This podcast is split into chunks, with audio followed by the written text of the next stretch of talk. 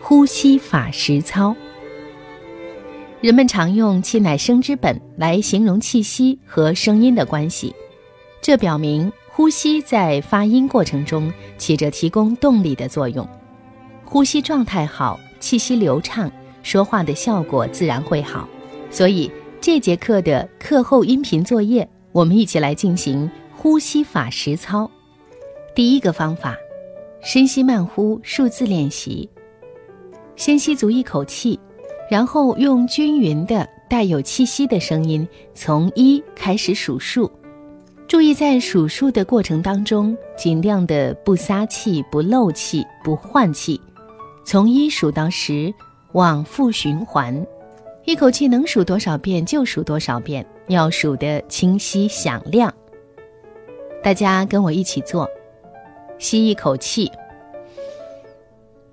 一二三四五六七八九十十九八七六五四三二一一二三四五六七八九十十九八七六五四三二一。第二种方法，用绕口令来练习气息。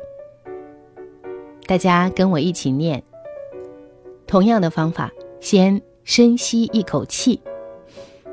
出东门过大桥，大桥底下一树枣，拿着杆子去打枣，青的多，红的少。一个枣，两个枣，三个枣，四个枣，五个枣，六个枣，七个枣，八个枣，九个枣，十个枣。这是一个绕口令，一口气说完才算好。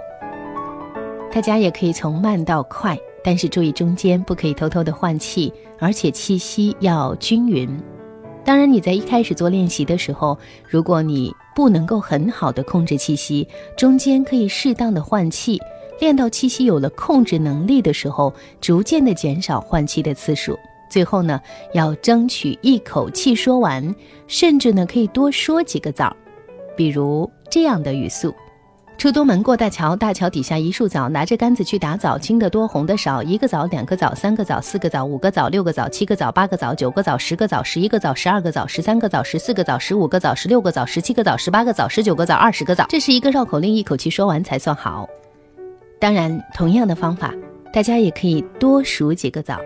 一开始的时候，从慢到快，一定要注意气息的控制。如果你每天能坚持进行这样的训练，相信时间久了，你也可以很好的控制自己的气息，在说话的过程当中也会运用自如。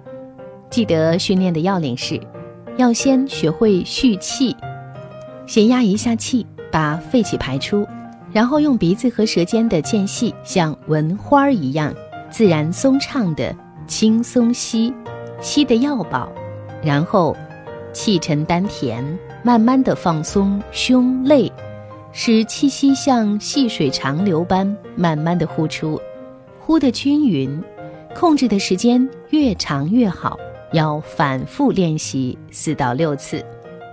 好了，以上就是今天的课后作业，记得好好的练习。